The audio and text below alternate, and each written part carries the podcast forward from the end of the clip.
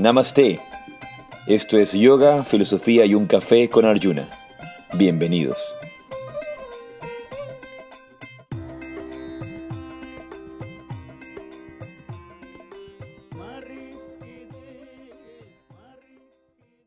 Namaste, Jai Radhe. Esto es Yoga, Filosofía y un Café.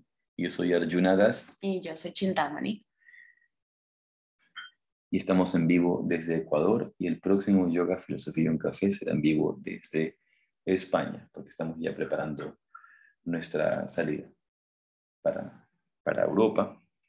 Y ha sido un, un fin de semana un poco inusual, porque hay que hacer maletas, arreglar cosas, estar organizados, organizados para, para ir de viaje.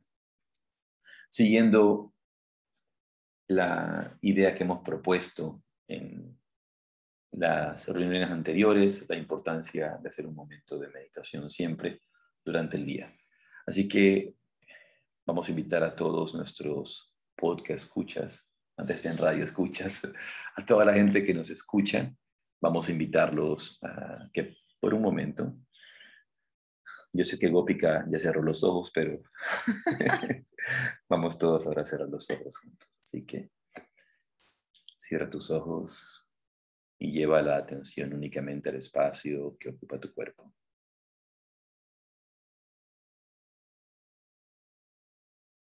Regresa tu atención hacia el aquí y a la hora.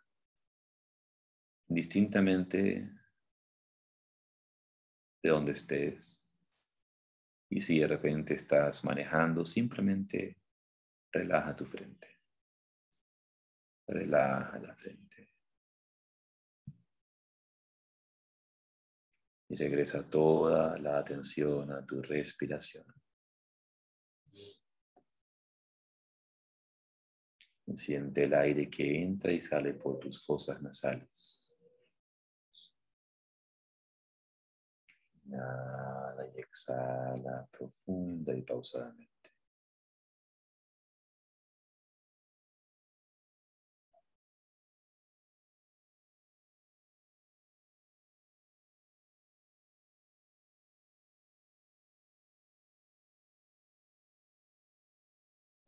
Siente la suavidad,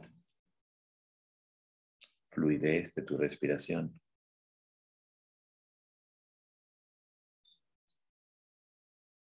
si tienes un mantra, si utilizas un mantra, o si quieres usar un mantra, inhala el mantra, exhala el mantra.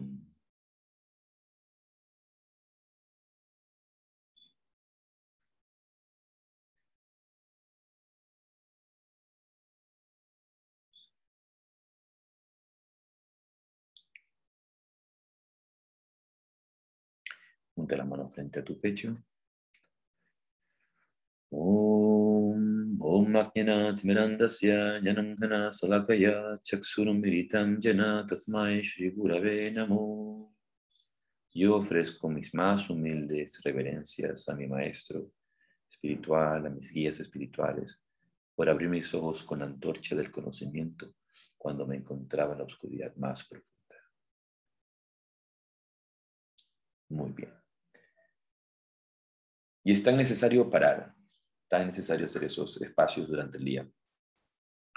Nosotros obviamente cuando empezamos la mañana con yoga, filosofía, un café o, o cual, cualesquiera de estas reuniones que tenemos en la mañana, ya hemos meditado, hemos meditado más temprano, hemos hecho una hora de meditación, nuestro espacio de meditación de la mañana. Y el día martes, los días martes, hoy día es lunes, pero los días martes que hacemos yoga, filosofía y un café, ese sería nuestro primer espacio de silencio durante el día. Después de la meditación. Después de la meditación. Nuestro primer espacio de silencio durante el día después de la meditación, lo que serían estas meditaciones cortas que hay que hacer durante el día. Em, a veces no es sencillo poder hacer o recordar hacerlas cada dos horas o cada una hora o en el cambio de actividad a actividad, algo que Swami Veda Bharati decía, trata de hacerlo en, el cambio entre actividad y actividad, darles importancia a observar la respiración, a interiorizarse entre actividad y actividad. Pero por lo menos podemos intentar incluirla en los cambios de actividades importantes o actividades centrales del día. Es como cuando estabas en el, en el colegio y tenías, pasabas de matemáticas a inglés y tenías los cinco minutos de, pausa, así. Sí, voy a comentar algo respecto a eso porque a mí me sirvió mucho de eso en la época de, de, de, mis inicios en la vida espiritual porque varios saben que empecé muy temprano, empecé en la época de, colegio, de escuela, tenía 14, 15 años. Antes realmente, pero con propiedad y con técnica a partir de los 14, 15 años. Y, por ejemplo, podemos fácilmente hacer durante el día la siguiente práctica, digamos, sales a trabajar, ¿verdad? Y regresas a tu casa a almorzar. Entonces, cuando te subes al coche, antes de prender, antes de encender el coche y salir hacia tu, hacia tu trabajo, ahí, haces, ahí en ese momento haces ese espacio de pequeña meditación. Luego llegas al trabajo y antes de bajarte al trabajo, puedes hacer ya el segundo. Entras a la oficina, haces las cosas que tienes que hacer. Podrías de repente hacerlo antes de empezar a trabajar oficialmente en el escritorio. Yo muchas veces lo hacía cuando teníamos la oficina, lo hacía así. O, y luego antes de salir de la oficina. Esa es otra oportunidad. Luego puede ser en el coche, en el auto, en el vehículo. Em, pero una que no te puedes perder es hacerlo antes de almorzar. Hacerlo antes de almorzar, considerar. Si no hago mi momento de silencio, no almuerzo, ya está. Entonces lo tienes como una norma, como una obligación, estás obligado a hacer tu espacio de silencio. Lo puedes luego hacer también después de almorzar. ¿Verdad? Entonces, por lo menos, si tú tienes el, espacio de hacerlo antes de trabajar, al final del trabajo, de, la primera jornada de trabajo, que esa, esa, segunda jornada, pues, esa, perdón, esa primera, eh, ese primer fin eh, de la jornada es la segunda, sería como la tercera meditación, ¿verdad? Entonces, y almuerzas. Y luego, antes de empezar a trabajar de nuevo, lo vuelves a hacer. Y luego, al final de la jornada de trabajo de todo el día, la última, el último bloque de trabajo, eh, lo vuelves a hacer. Ahí van como seis. Tú tienes entre cuatro o seis. ¿Qué has hecho? Si tú sumas tres minutos por meditación que hayas hecho, 3 por 6, 18. Estás hablando de que has hecho casi 20 minutos de meditación, porque va a depender de los espacios que has tenido, de la, del tiempo. Podrías estar haciendo entre 15 a 20 minutos de meditación, dependiendo obviamente si, si, hiciste solo un minuto o si hiciste tres minutos, va, eso, va a variar, o si, si, hiciste cinco minutos, ¿verdad? Eso, eso va a ser eh, importante, ¿no? Entonces,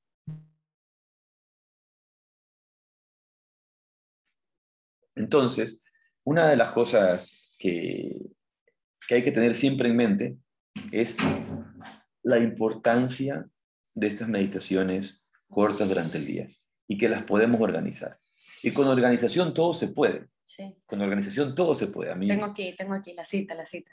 La cita de hoy, de Pitágoras. A ver, ¿qué dice Pitágoras? Dice, con orden y tiempo se encuentra el secreto de hacerlo todo y de hacerlo bien a mí, realmente cuando la gente se queja porque les falta tiempo o les falta dinero para hacer tal o cual cosa, para hacer un viaje, como el que tenemos ahora en la India, ¿verdad? Para hacer este, un retiro. Cualquier cosa. O, cosas que quieran, lo que, lo que quieras hacer en tu vida, lo que sea que tú quieras hacer en tu vida. Y la gente se queja por falta de tiempo y por falta de dinero. A mí realmente eso me, me ya, me, hace me hace pensar de esta persona como alguien que no tiene organización. A veces nos cuesta. Porque principalmente es organización. Si tú te organizas, organizas dinero. Si tú te organizas, organizas tiempo. Y también tienes prioridades. ¿Qué prioridades tienes en, tu vida? Hay gente que dice, no, mi, prioridad es mi vida espiritual. Es mentira. Tu, prioridad es tu trabajo. Tu prioridad, tu prioridad es ser eh, eh, quejoso. A veces, quejarte de, de, la vida. Esa es tu prioridad. Quejarte de la vida, lo difícil que es, lo complicada que es. Si te organizas, todo lo puedes hacer todo lo realizas. Y yo estoy muy contento, y tú también, porque mm, tenemos el viaje en octubre a la India. Sí. Pero como esta vez tenemos varias personas de otros países que están viajando, Organizadas. que a veces tienen mejor organización, estamos prácticamente a punto de cerrar el viaje y cerrar el cupo y se acabó. Y, y si, si alguien más se anima, va a decir, ay, qué pena, ya no puedes venir, porque no, ya no hay espacio. Ya no hay espacio. Yo, lo- los cupos los tenemos prácticamente completos y no vamos a subir un Yo- cupo más. yo creo O sea, que porque son- hemos, hemos, hemos agrandado el cupo, tú Ay, lo sabes, exacto. hemos agrandado porque hay un montón de gente con también una lista de espera. Yo le digo lista de espera, pero es la espera de ellos porque están esperando a decidirse. Y lo que va a suceder es cuando, cuando se decidan, no van a tener espacio, ya no van a poder, pero pueden hacerlo en el 2023, en el 2024, en otra oportunidad. Pero este es este. Sí, sabes que esa es una de las cosas que nosotros como sociedad latinoamericana debemos aprender de, pues, de estas otras culturas, estas otras sociedades. La organización. Aquí la gente, y tú lo sabes muy bien, es extremadamente desorganizada. Y ahí viene ese, sabes, aquí en Ecuador dicen la, la hora ecuatoriana. Qué feo, a mí me parece horrible que digan, pero la hora de verdad o la hora ecuatoriana, que significa que es dos horas más tarde, una hora más tarde, si alguien te invita a un cumpleaños a las tres, los niños aparecen a las cuatro y media, y, y claro, lo vas aprendiendo desde niño, y ya cuando eres grande te invitan a una cena a las siete y llegan a las ocho y media, y dicen, ay, es que es la hora ecuatoriana, a mí me parece tan feo eso, y viene de esa misma falta de organización, o sea, sabes que te invitan a las 7, no vas a salir a las 7 de tu casa. Aquí tú le preguntas a alguien, ¿dónde estás? Y te dicen en camino. Pero en camino puede ser, pues, estoy muy- saliendo en ese hay- hay esa- instante. esa cosa muy chistosa, Estoy en ¿no? camino, Que- llegando. ese, ese comentario chistoso de, mm, de este muchacho japonés que es un excelente conferencista. Eh, Él es, se- ah, eh, es Kenji, ni- Kenji. nipón, nipón colombiano. Sí, entonces él decía, ¿no? Que tú en Japón, por ejemplo, en Japón no, no entienden esto que tú llamas a una reunión, te llaman y te dicen, ¿a qué hora? Eh, pero estás tarde, estás demorado eh, eh, media hora, ¿verdad? En llegar a la reunión. Justamente por eso, eh, el japonés es sumamente disciplinado, Exacto, sumamente preciso, claro. organizado, preciso y es puntual. Ujú. Jamás va a llegar tarde. Jamás va a llegar tarde. Va a ser puntual con lo que se ha comprometido en hacer. Entonces, tú ya estás 15 minutos tarde y el japonés te llama y te dice, ¿a qué hora llegas? Y tú le dices, en un segundo. En un segundo, ya llego en un segundo. Eso es algo muy, muy latino. En un segundo, ya llego en un segundo. Y el japonés mira para arriba, mira para la izquierda, para la derecha. ¿Dónde está? Si está en un segundo, ¿dónde está? Eso es. Magia. ¿no? Eh, Tienen, pa- aparentemente tienen un grupo de científicos japoneses tratando de definir qué significa ahorita. Ahorita. Y hay un grupo de científicos japoneses haciendo experimentos eh, de física cuántica para revisar qué significa ahorita en el, Sí, no, en- no, hay en que el idioma sacarle. castellano. Ahorita. Ahorita. Un minuto es un Que es muy minuto. latino el ahorita, ¿no? Ahorita. Un minuto. Dos minutos. Claro, diez ¿cuánto? minutos. Relativo. Y soy preciso. En, diez Llego minutos- ahorita, llego 10 ahorita. minutos son 10 minutos. No, no, ya llego, ya llego, estoy en 10 minutos estoy allí. Y, y- y no son 10 minutos, es media hora, Mentiroso. son 40 minutos. Bueno, entonces, Pero es, es falta de organización, es falta de organización. una vez más, es falta de Sí, es- organización, es, es, falta es- es de- terrible en realidad. De, de- de poner tus prioridades también. ¿Sabes? En mi, en mi casa la verdad es que eso no pasaba nunca. O sea, yo no crecí con esa, voy a hacer entre comillas al aire, hora ecuatoriana. Eso no existe. Eso lo, lo, comencé yo a ver de grande y escuchar de grande y yo no entendía. En mi casa siempre, o sea, si había algo a las seis, en mi casa se salía cinco y cuarto y llegábamos 15 minutos antes. O sea, nosotros esperábamos, no pasaba eso. Por ejemplo, en el teacher training anterior, una de nuestras queridas alumnas, muy queridas alumnas, en el teacher training de, no, no el anterior, ya casi del año pasado, de marzo, sí, del año pasado ya, Claro, sí, del año, de marzo del año pasado. Faltaban seis días o siete días para el teacher training. Yo le pregunto, le digo, oye, pero dijiste que te ibas a inscribir, vas a venir. Ay, pero todavía falta. Faltan seis días. Bueno, no puedes eh, decidirte dos días antes venir al teacher training. Y estás de suerte, obviamente, porque en ese momento habían cupos. Claro. Pero cuando ya no hay, ah, es que no, no, no, no llegas, no lo haces. por tu no decisión, por tu no compromiso, por tu no organización. Claro, sí, porque es organización de tiempo. Es, es, organización de tiempo y también tu organización ayudas a organizar a otras personas también. Eso es, sumamente importante. Cualquier cosa yo pienso que se puede hacer como organización. Yo he escuchado dos, dos, dos teorías hablando de, de, organización y es una, no, el entorno. Cuando tú entras a la habitación de alguien o a una casa o pues, a un cuarto y, ves las cosas ordenadas y entonces he escuchado el, que es como un reflejo de, de, tu mente, o sea, de tu organización personal y obviamente entonces las cosas a tu alrededor, pues tú las organizas. No sé qué piensas tú de eso, porque también he escuchado lo otro de eh, que, no, que no, es reflejo. Eso es así, por supuesto que es un reflejo. Swami Veda Bharati decía que si tú meditas en tu habitación con la cama desorganizada, no vas a tener nunca una meditación. Eso no va a ser meditar. Claro. Eso no, va a, ser, eso no va a ser meditar. Si tú no tienes tu cuarto ordenado, tu habitación ordenada, ¿cómo piensas que va a estar tu mente? Yo no puedo, la verdad es que yo no puedo. Exactamente igual. Por esa razón, en la tradición del Himalaya, se insiste que cuando tú tienes la manta de meditación y si hay una arruga en la manta de meditación, quiere decir que hay arrugas en tu mente. Quiere decir que hay distracciones. Quiere decir que hay distorsiones, perturbaciones que no te van a permitir meditar bien. Además que físicamente te va a molestar también, o sea, es una, es una distracción a todo nivel. Si eres desordenado, te va si eres ordenado te va a molestar, pero si eres un desorganizado, un desordenado no le va a interesar. Hay, una, hay un cuento, ¿verdad? De la princesa. Su mente es un desastre y afuera es un desastre, todo es un desastre, entonces, pero en este desastre él piensa, hay perfecta armonía. hay también, hay también la, la, la, teoría del caos. Ya, esa era la pero dentro de la teoría del caos, obviamente hay un orden perfecto. Hay un orden perfecto. Cuando tú ves, por ejemplo, las, a las hormigas, se regó algo, ¿verdad? Y las hormigas llegan. Tú, tú ves un desorden, pero cuando vas realmente a, revisar lo que están haciendo las hormigas, las hormigas están haciendo un trabajo perfectamente coordinado, coordinación perfecta, dirección perfecta. Como cuando ves en, esos videos de cámara rápida del tráfico en India, de los rickshaws. ¿No ves? Es igualito, igualito, ves así como todo un caos, pero cuando estás allá eh, ellos se saben mover dentro de ese caos. Una vez que entiendes el funcionamiento de esa forma, llegas hacia el lugar, haces lo que tienes que hacer, fluyes como debe fluir en, en, en esa forma, en esa energía, en, ese espacio. Pero obviamente cualquier cosa, como decíamos, se puede hacer con organización, se logra con organización. y yo estoy sumamente feliz de que el viaje a la India eh, está avanzando de esta manera en el que posiblemente, yo diría que para marzo, 30 de marzo, estamos cerrados por completo, ya no, no, no, habría cupo para, para nadie más, porque la gente se está organizando con tiempo. Y eso es algo muy bueno del grupo que, que, está viniendo y estoy muy contento que haya tanta gente organizada con tiempo. Eh, eh, y eso nos facilita a nosotros, los facilita a ellos. Por supuesto. Como organización se puede hacer todo. Así es. Cuando tú te quejas de que no tienes tiempo, no tienes dinero, es simplemente que te gusta quejarte nada más. Porque también el dinero se lo organiza.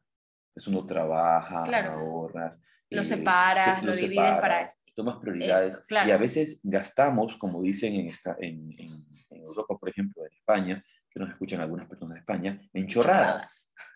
En chorradas. O como diríamos en, acá en, en América en pendejadas, en tonterías. Nosotros no, la gente se, se, gasta el dinero en, cosas que no, eh, que no tienen ninguna trascendencia, ningún valor, y a veces simplemente se está yendo. Claro, es como una fuga. Y es, y es como tener una llave, una llave que no está arreglada y está que gota, gote agua, una, una a una, y no te das cuenta de cómo se va ese dinero. Y si tú te organizas, si llamas al gafitero, te arregla la, filtración de agua que estás teniendo o arregla el, plástico que no está funcionando bien. Va a permitir ahorrar también el dinero porque no vas a gastar el agua que estás gastando. Y esos recursos los vas a dirigir para cumplir tus sueños, para cumplir, por ejemplo, tu peregrinación a la India, para cumplir tu, tu, retiro o simplemente una vacación familiar que quieras hacer. ¿Cuántas veces hay, hay familias o parejas que están dejando sus vacaciones familiares o su viaje o su viaje de lunes de miel de reencuentro de reencuentro de pareja lo posponen a cada instante porque no encuentran tiempo y no encuentran dinero. Pero ¿por qué principalmente se da eso? Por la organización. No, eso se da porque mi jefe es un desgraciado y no me paga bien. no, no. No me da las vacaciones. Ahí, una vez más, tú le estás echando la culpa a alguien más. Alguien más es culpable, el gobierno. El gobierno es el culpable. El, el, clima, el clima es el culpable. Mis padres son los culpables. Y hay que decirlo, muchas veces hay situaciones externas que, que, no tienen nada que ver contigo, que son culpables de, de, de la vida que tú estás viviendo eh, o, o, de tener la experiencia que has tenido, pero eres tú el responsable claro. de salir de ese lugar. Eres tú el responsable de cumplir tus sueños. Eres tú el responsable de vivir la vida de la forma en que has decidido hacerla. Y la organización se va a convertir en una herramienta tan, tan importante. Así que organizados podemos hacerlo todo, podemos realizarlo todos. Como ha dicho Pitágoras, con orden y tiempo se encuentra el secreto de hacerlo todo y de hacerlo bien. Eso, eso también es otra cosa, hacerlo bien. Ahora, en ese sentido no hay que fanatizarnos. Lo, lo veía un poco en, Rumanía, ¿no? En, Rumanía, que he tenido la oportunidad de estar eh, varias veces en distintos cursos de yoga, festivales, uno de los festivales más bonitos de yoga y de música en el que he estado, que se llama el Dakini Festival. Un saludo a toda mi gente de Rumanía. Yo sé que hay algunos rumanos que nos escuchan eh, y que saben español y que son parte de nuestra sangha. Eh, y el rumano es bastante relajado. El rumano también, allá en, en, Rumanía hay la hora rumana. Así como aquí, aquí hay la, la hora ecuatoriana, hay la hora rumana. ¿no? Entonces, Aquí pone Ana, hasta el árbitro tiene la culpa. Todo el mundo tiene la culpa, alguien más. Pero el romano es bastante relajado. Entonces, pero por el otro lado, el alemán, el alemán, eh, al igual que el japonés, es sumamente organizado. Pero esa organización también se puede convertir en una estructura y en un apego. Entonces, yo les decía, porque había esta discusión y conversación, si ser ordenado, si ser, si ser más relajado en los tiempos, o si ser eh, más, más disciplinado como los alemanes y los japoneses para llegar a tiempo. Entonces yo les puse un ejemplo y quiero dar este ejemplo aquí. Imagina que tienes un vuelo. Un vuelo. Si tienes un vuelo que es mañana a las 8 de la mañana, vas a organizarte para ir ese vuelo como se organiza un alemán o un japonés. Llegas cuatro horas antes al, al aeropuerto. Cuatro, ¿Por qué? Se dice normalmente tres horas antes, pero un japonés va a llegar cuatro porque va a salir al, al, al tiempo desde su casa para prevenir cualquier cosa. Claro. Para prevenir si se pincha una llanta, uh -huh. para prevenir si hay tráfico. Si te olvidaste el pasaporte. Para, para prevenir si te olvidaste el pasaporte, que, me, que regresar. me sucedió a mí una vez y tuve que regresar a mi casa, tuve que regresar a casa a ver el pasaporte. Yo no sé si tú te acuerdas. Organización. ¿no? ¿no? Tuve que regresar a casa a ver el pasaporte. Entonces, pero como siempre viajo con un tiempo holgado en claro. el que estoy, en el que estoy, eh, soy previsivo ante lo que podría suceder, estoy bien organizado con esas cosas, entonces pude regresar. Y ahora revisamos lo de los pasaportes. Entonces, eh, si tú ves, por ejemplo, si tú llegas al, al, al, aeropuerto y has cumplido todas las cosas, pero de repente pierdes el vuelo, ¿qué le pasa a un alemán? ¿Qué le pasa a un japonés? Loco. A un alemán, digamos, se vuelven locos. No, pero si esto, esto es perfecto, tiene que ser como no, tiene que ser perfecto, perfecto, perfecto, la perfección. Ustedes, los, los ecuatorianos, no tienen bien organizado, son un desastre, por eso han perdido el vuelo. Entonces, eh, va, van a decirte esas cosas. Entonces, porque no tiene, ese, eh, porque tiene tan fuerte esa estructura. La capacidad de fluir. Y ahí es donde tienes que tener la mente rumana. Ah, no pasa nada, ya coge el siguiente. Ah, no pasa nada, ya coge el siguiente. Claro, no está en tus, en tus, manos. Entonces, todas las culturas, incluso esa, esa pequeña, no voy a decir desorganización, pero esa relajación frente a la situación, la relajación frente a la vida, nos va a aportar algo. Entonces, organízate de tal manera que llegues al tiempo, que llegues al vuelo a tiempo. Pero si, si, no, si, si por alguna razón, ya que no depende de ti, el vuelo no pudo ser, no se pudo dar, tú adáptate en esa situación. Obviamente no te ofusques, no te molestes, solucionala. Yo he tenido eh, eh, la mala suerte de ver a distintos alemanes muy molestos cuando las cosas no son como ellos las esperaban, cuando las cosas no son como ellos querían, pero eh, molestos a un punto ya de, de, emociones negativas muy fuertes. Creo que eh, eso tampoco es positivo, eso no, eso no es correcto. Está bien hacer un reclamo justo frente a una Claro que te enojes, porque te, eh, va a enojar. Es normal, pero no, no, no perder tu paz, no, no perderla por completo, tratar de recuperarla lo antes posible. Así que en ese sentido, todas las culturas, todos los países, todas las personas nos dan eh, distintas pautas para vivir mejor cada, cada situación de la vida. Sí. Lo, lo, sí, ¿no? Encontrar ese balance. Al final del día lo que hace una organización o el, el orden es facilitarte las cosas. Es como cuando pues vas a salir de casa y, tienes un lugar donde cuelgas las llaves, sabes que ahí siempre vas a encontrar las llaves de, de, la casa o del carro y entonces no tienes que andarlas buscando por toda la casa.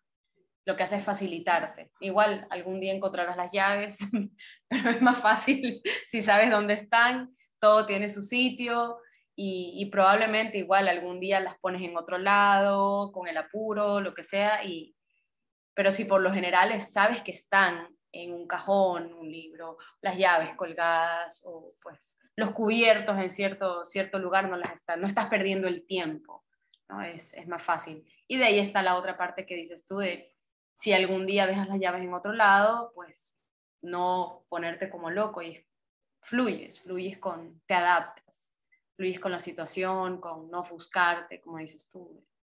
Bueno, la busco con calma.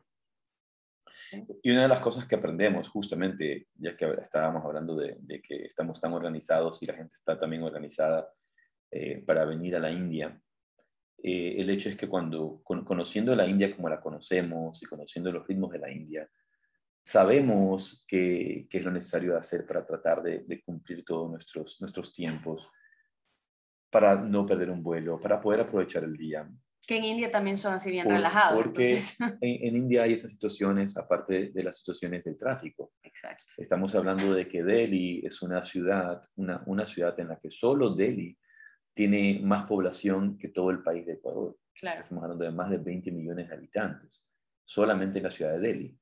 Entonces, eh, por supuesto, el tráfico, los problemas de tráfico son exponenciales. Eh, no son como, como una ciudad como Guayaquil, por ejemplo, donde hay también tráfico, pero va a fluir de otra manera. Eh, por ejemplo, cuando ves esos tráficos de China, por ejemplo, yo recuerdo que alguna vez veía un tráfico de China con Lucas, un tráfico que había durado dos días. Así, dos días, hubo dos días de tráfico, no, no pude llegar a la casa en dos días.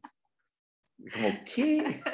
Como, así, un, un, tráfico de dos días. Pero tú te acuerdas cuando estábamos en Calcuta, en, en la casa de Paramahansa Yogananda.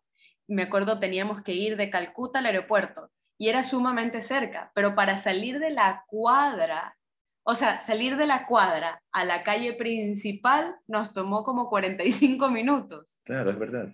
Una, que era como, una cuadra, como ¿no? 400 metros, no nos podíamos mover, sí. como 45 sí, minutos. Y son cosas que suceden en la India y ese es, por ejemplo, parte de la expertise que nosotros hemos desarrollado con nuestros viajes, el hecho de calcular bien los tiempos, porque también el indio como tal es, es tan relajado que y así pierdes el vuelo, a él como que no le importa mucho, o sea, no, no, no pasa nada, o sea, no pierdes el vuelo, pero a, a ti, cuando estás en un viaje organizado, claro. te puede complicar de muchas, de muchas maneras. Porque es, es un, una de las, una, uno de los eslabones de la gran cadena que tenemos, pues, de, de actividades, de acontecimientos, vuelos, viajes.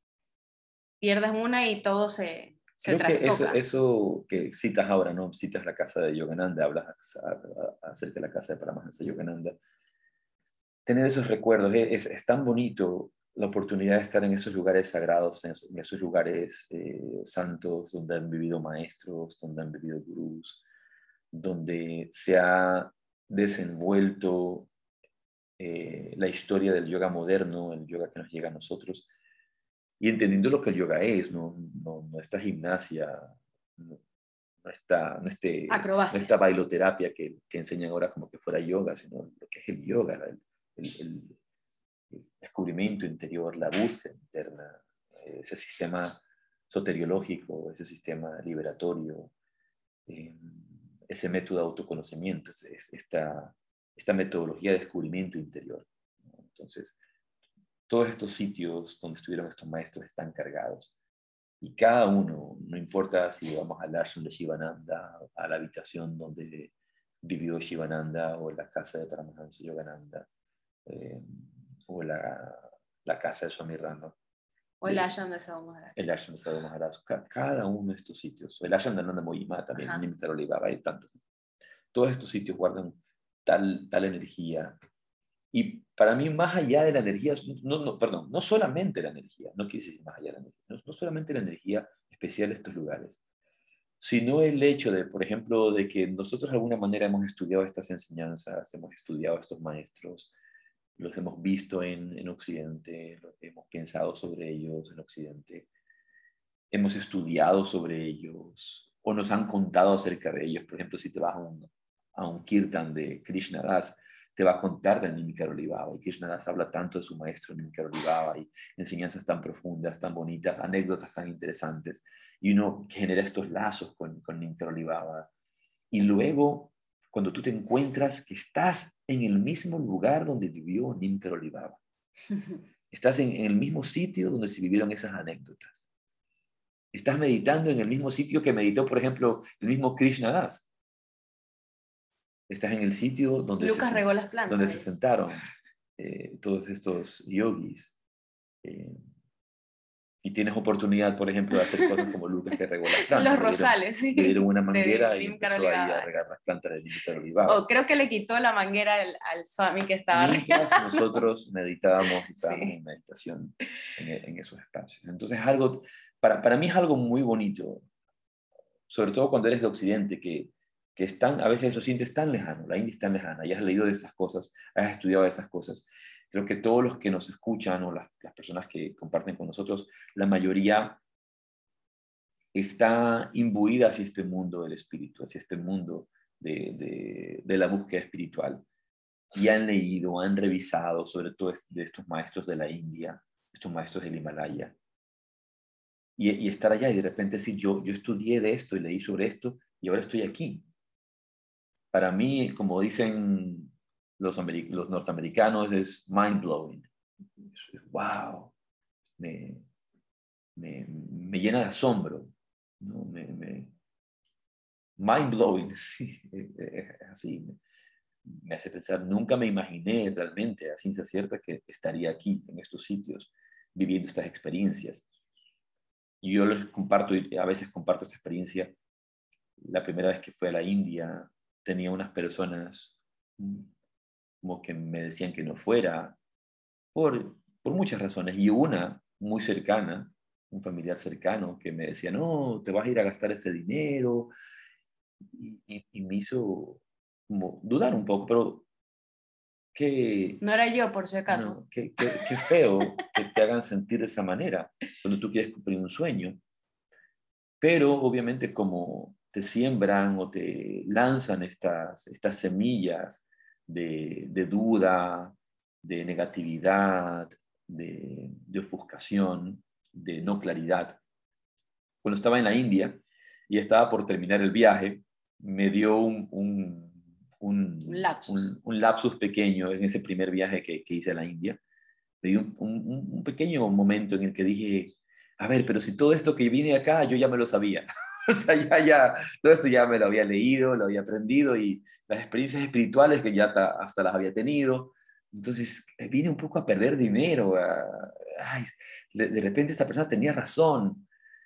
Y, y, no, bueno, no tuvo razón, jamás tuvo razón y nunca ha tenido razón. Yo siempre te dije ¿no? que te fuera. Y, y, y, ese viaje a la India me legó tanto, me dejó tanto, me, me entregó tanto, me regaló tanto para mi, para mi propia vida espiritual, para mi propio avance y para todo lo que vino después. Por, porque ese viaje a la India, no, no voy a detallar, porque vinieron cosas maravillosas que no fueron para mí, o sea, no, no fueron para mí, sino que fueron para la humanidad, han, han, sido para la humanidad, han sido cada uno, por ejemplo, de ustedes que escuche este, este podcast, ni siquiera este podcast no existiría si yo no hubiera hecho ese viaje a la India. Ese, tantas cosas que, que, que, nosotros hacemos, el ashram que tenemos, to, todas las cosas que se han desarrollado, los mismos a la India, todo, todo, absolutamente todo nace de esas semillas sí. que fueron puestas en ese primer viaje a la India, en ese contacto con la India. Para mí, y yo he visto en cada persona que nos ha acompañado cómo ese viaje ha, ha, ha creado una brecha que ha permitido abrirse hacia un nuevo camino, hacia un nuevo despertar, hacia una nueva dimensión, hacia una nueva comprensión personal y que luego ha aportado en sus vidas y, y, en la vida de todas las personas que se van a relacionar con esas personas. Entonces, eh, para mí ha sido algo muy, muy bonito y estoy contentísimo de que tengamos la oportunidad ahora de llevar a tanta gente que nos va a acompañar a la India en este, en este tiempo. Yo la verdad es que estoy emocionada. Me encanta, me encanta regresar, regresar a India. Bueno, un poco, un poco del tema justamente que queríamos conversar en esta mañana es la importancia de la organización, la importancia de, de tener tus metas claras, la importancia de poner tus prioridades. Eh, si tú tienes tus prioridades claras, si tienes claras eh, tus metas, si tienes claro lo que quieres eh, hacer, lo único que queda es simplemente organizarte para hacer ese tipo de cosas. Algo que, que es importante siempre recordar es que más importante que la motivación es la disciplina. La constancia. Y, que, y la disciplina no es otra cosa que la organización. Claro. Muchas veces no, no tenemos la motivación de meditar, o no tenemos la motivación de hacer nuestras prácticas, o no tenemos nuestra, la motivación de, de, de, despertarnos ese día porque estamos cansados, porque estamos agotados. Y a veces ese agotamiento, el agotamiento que más cansa es el agotamiento mental. Y es el, el agotamiento emocional, no tanto el físico. El físico está bien, pero te, eh, el físico muchas veces se convierte en un dínamo. Cuando estás actuando físicamente se convierte en un dínamo que genera mayor energía. Es como encender una batería que se está recargando a sí misma. Eso, eso es lo que hace eh, nuestro trabajo, digamos, físico muchas veces. Pero ese cansancio es normal, se, se, va muy rápido, pero el cansancio mental, el cansancio emocional, y a veces no tenemos las ganas, a veces no queremos. Y ahí es donde aparece la disciplina. Y esa disciplina que es organización donde vas a decir, en mi día, en mi día voy a hacer esto, esto y esto, porque es lo que tengo que hacer, porque es mi compromiso. Y, ese, y, ese, y esa disciplina y ese compromiso, esa organización de mi día, es el que va a dar la pauta el que, a que el día de mañana, cuando llegue la inspiración, mi práctica sea más profunda, mi experiencia sea más, eh, más fecunda. Eh, eh, eso es esencial recordar la necesidad de esa organización también en mi vida espiritual, en mi práctica espiritual. ¿Qué piensas? Yo la verdad es que, como siempre te digo, no he conocido a nadie más disciplinado que tú y en ese sentido, más aún. Yo creo que... Qué poca gente que conoces. Qué poca gente conoces. hay, gente más disciplinada. No, no, pero a ver, de lo que yo me acuerdo, claro, ahora han eh, cambiado un poco los, los, horarios, pero yo creo que si, si yo no te tuviera aquí al lado, para mí sería muy, muy difícil eh, levantarme todas las mañanas a meditar, ¿no? No levantarme todas las mañanas, Hacer, práctica. Hacer mi práctica, la meditación. Eh, y, y creo que eso también es importante, por eso existe la comunidad, ¿no? es, esencial. Necesitas ese apoyo, esa, esa inspiración. En algún momento una de las de, la, de, los miembros de nuestra de, de la sangha de Yoga Rahasia, eh, viendo, por ejemplo, a veces el chat, ¿no? Las cosas que comparten y las cosas que, que ponen. O sea, ay, decía, me decía maestro, a veces me siento un poco, siento un poco de presión social en ese grupo, ese, porque todos son disciplinados y, bueno, ves personas que están más disciplinadas, que están haciendo de repente un poco más de lo que tú haces, pero de ninguna manera puedes sentir esa presión social como de que tú estuvieras en una lupa, como que alguien te está juzgando, pero sí el apoyo de tener gente que está en, haciendo lo mismo que tú, avanzando en, en sus propias prácticas espirituales y que su ejemplo lo que puede causarte es inspiración. Y eso es, por ejemplo, lo que a mí me causa lo que a mí me causa estas... No solamente el, el, el, ejemplo, para mí es súper importante... El eh, acompañamiento. además del acompañamiento, es como la experiencia de esas otras personas, porque e, esto pasa en, en, en muchos ámbitos de la vida, ¿no? Es como cuando tú eres madre por primera vez, o bueno, por segunda por tercera, pero porque siempre es diferente, ¿no? Siempre es diferente, tienes una experiencia distinta.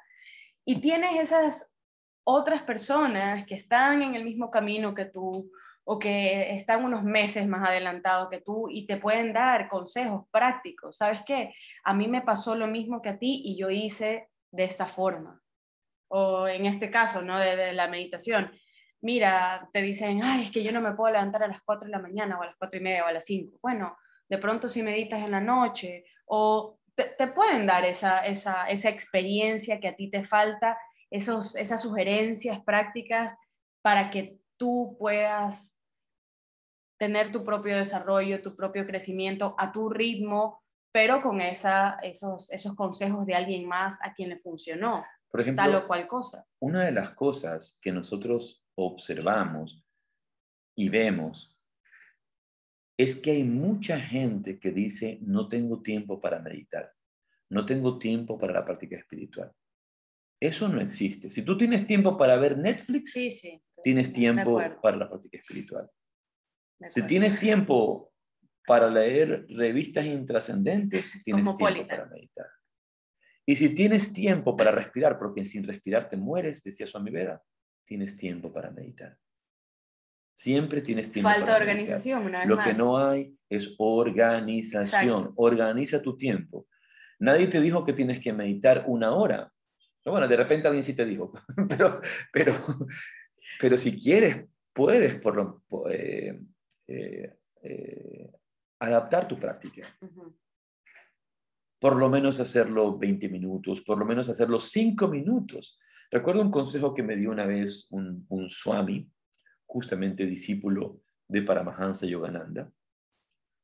Estaba de visita en el, en el templo en el, en el ashram de Mount Washington, en Self-Realization Fellowship en California, en Los Ángeles, en la montaña, este, esta montaña hermosa que hemos estado también contigo con los niños allá, en ese lugar precioso, en Mount Washington.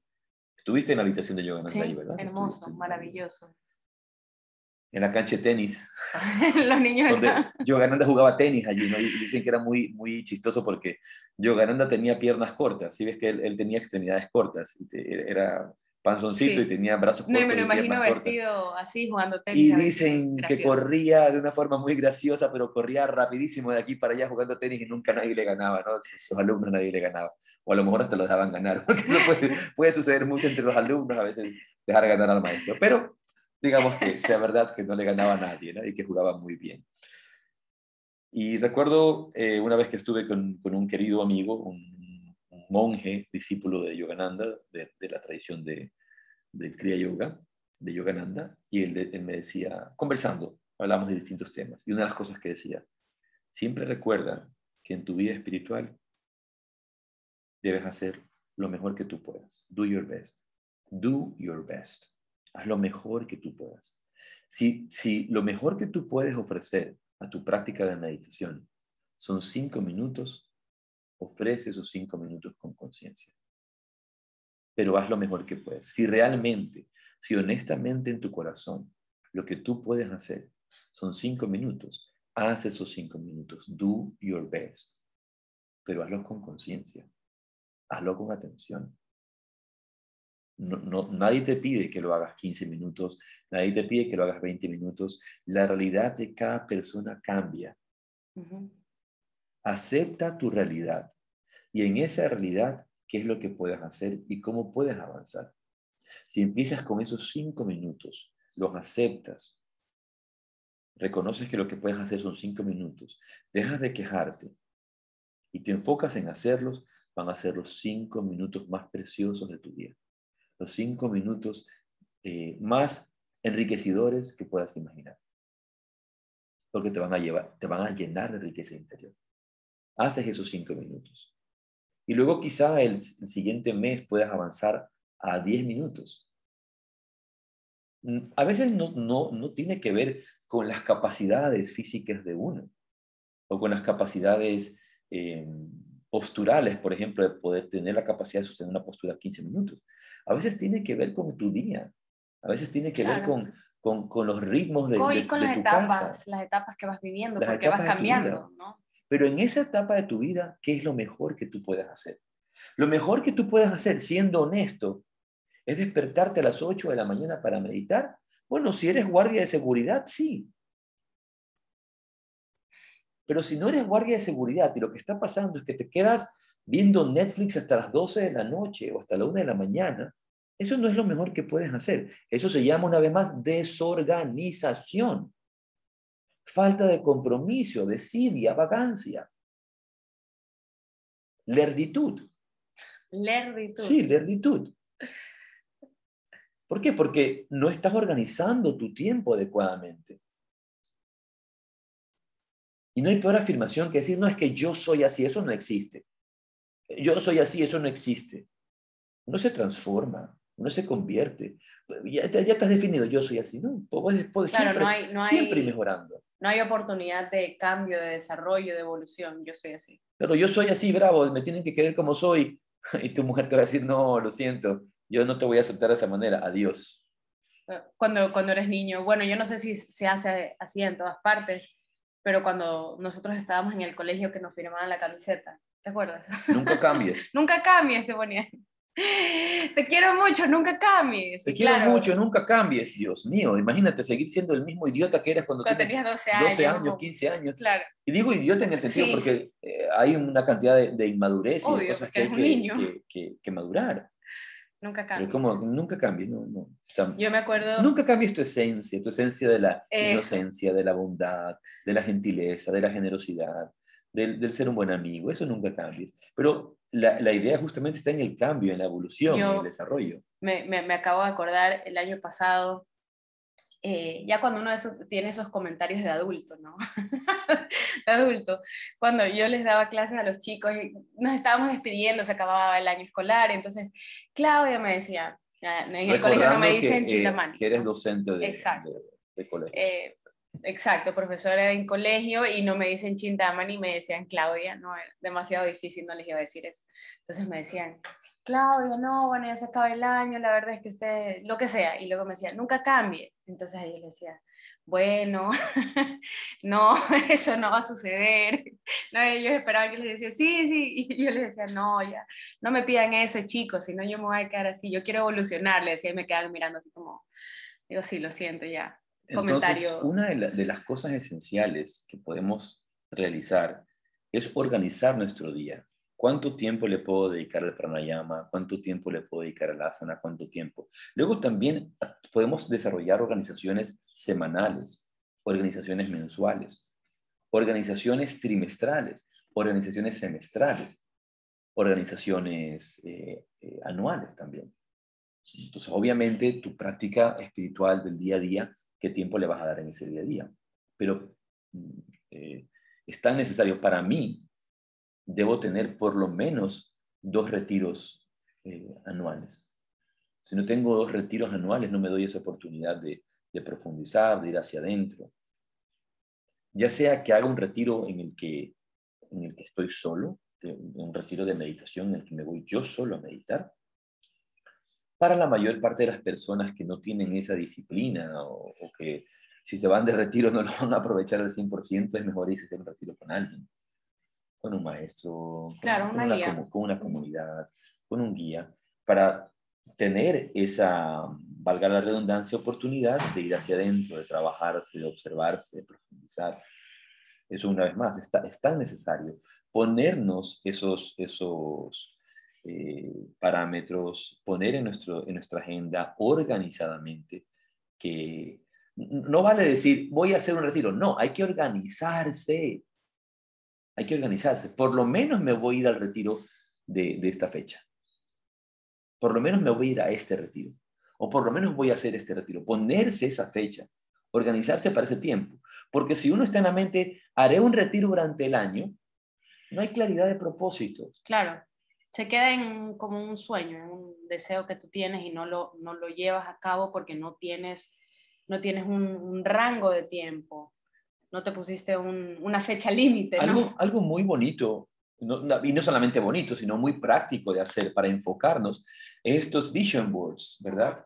Estas carteleras de, carteleras de visión que uno crea, ¿verdad? En las que pones una cartulina y vas a, y vas a pegar todas las cosas que quieres Obviamente no vas a ir a recortar la, foto de Tom Hanks o de Tom Cruise o de Brad Pitt para ponerla, o, dime un actor, un, actor español. Uno actual, uno actual, mejor, porque estás diciendo ya puro viejo. Un actor español famoso, Antonio Banderas, alguien así. También está viejo. Quiero conseguir, quiero conseguir a este hombre, pero hay de todas las edades que escuchan, sí, sí. O ya, si no, pues que no son actuales lo Para las niñas Justin Bieber. No, Yo pues. quiero ser novia de Justin Bieber y vas a poner en tu, en tu vision board esa tontería. O sea, son, son disparates, pero cosas que realmente sí puedes realizar, que son realizables, como el trabajo que quieres hacer, el viaje que quieres hacer, em, la familia que quieres tener, lo, que tú quieres realizar, tus logros, esos vision boards, de ir recortando, poniendo y, y, darle fuerza a esos proyectos. Y, y enfoque, ¿no? Es ese una vez que tú ves, sabes eso que,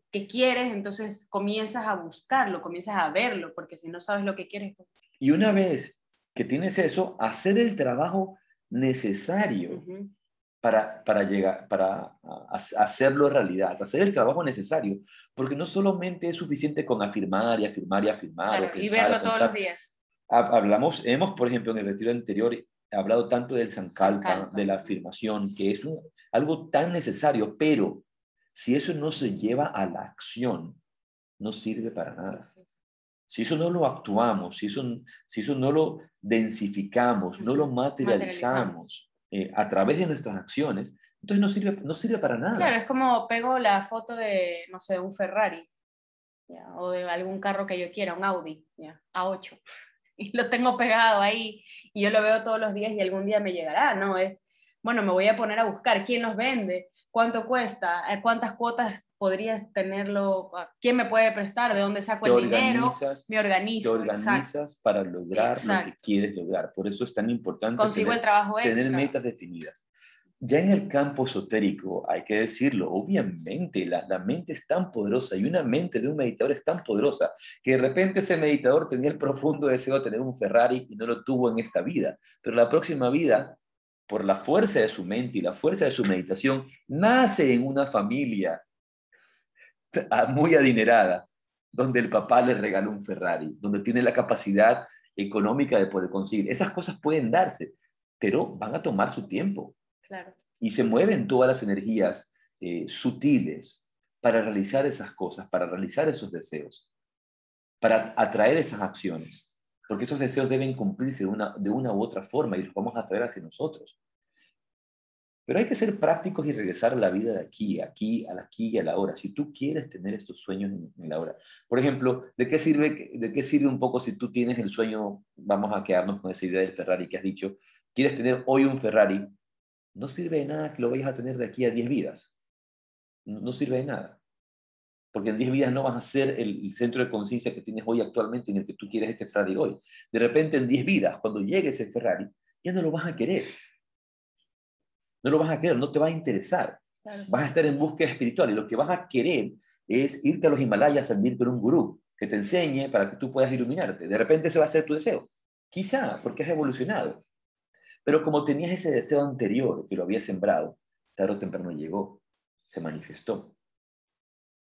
Por supuesto que hay, una vez más, una, una acción muy potente de la mente y una acción muy potente psíquica de lo que pensamos y de lo que atraemos a nuestras vidas a través de, la fuerza del pensamiento. Pero por el otro lado deben ser reforzados con las acciones que hacemos para llegar a eso, para lograr eso. Así es. Y la organización nos da la pauta.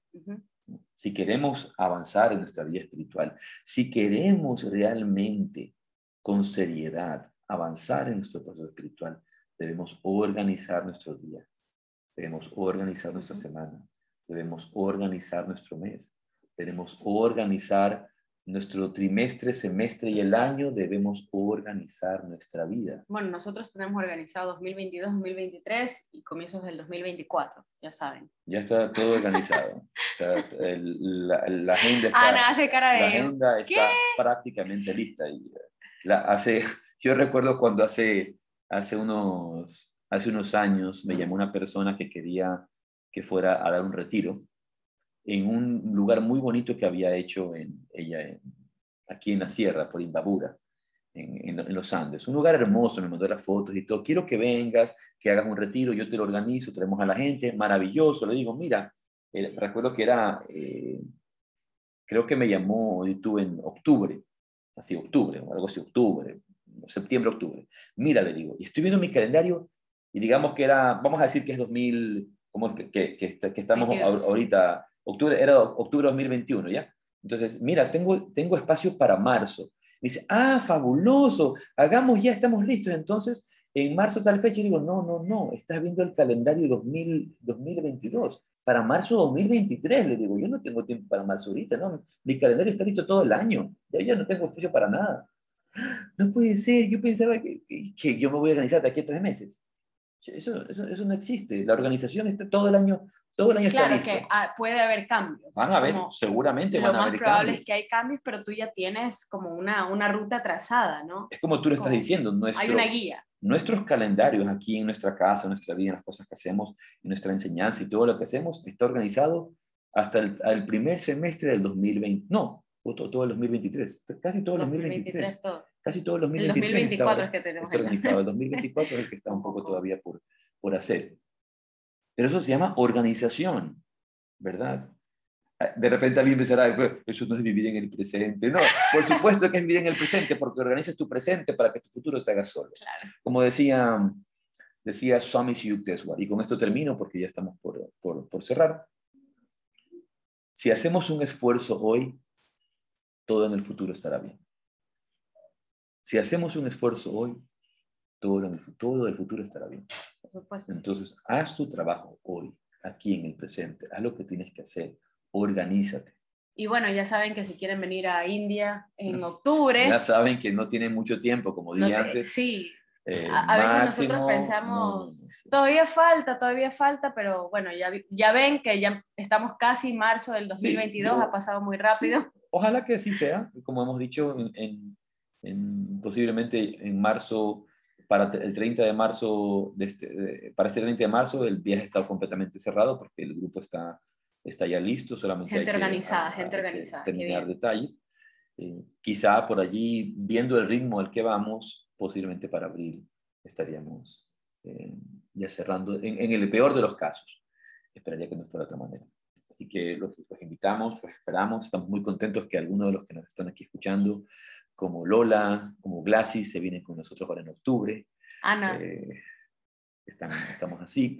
Así que mm, vamos a ver esas posibilidades. Una vez más, recordarles la necesidad de su organización en su día. Si están viviendo su práctica espiritual y su camino espiritual sin organización, están perdiéndose mucho. Organiza tu día, organiza tu vida y vas a tener el tiempo que esperas, no solamente para tu práctica espiritual, sino también para dedicar a tu familia, para dedicar a tu pareja, para dedicar a tus hijos, para aprovechar con tus amigos, para, dedicarte para dedicarlo a todo, para, para, para, para cuidarte, eh, para sostenerte, eh, para atenderte. Con organización lo puedes hacer todo. Así que organizarnos. Vaya pues.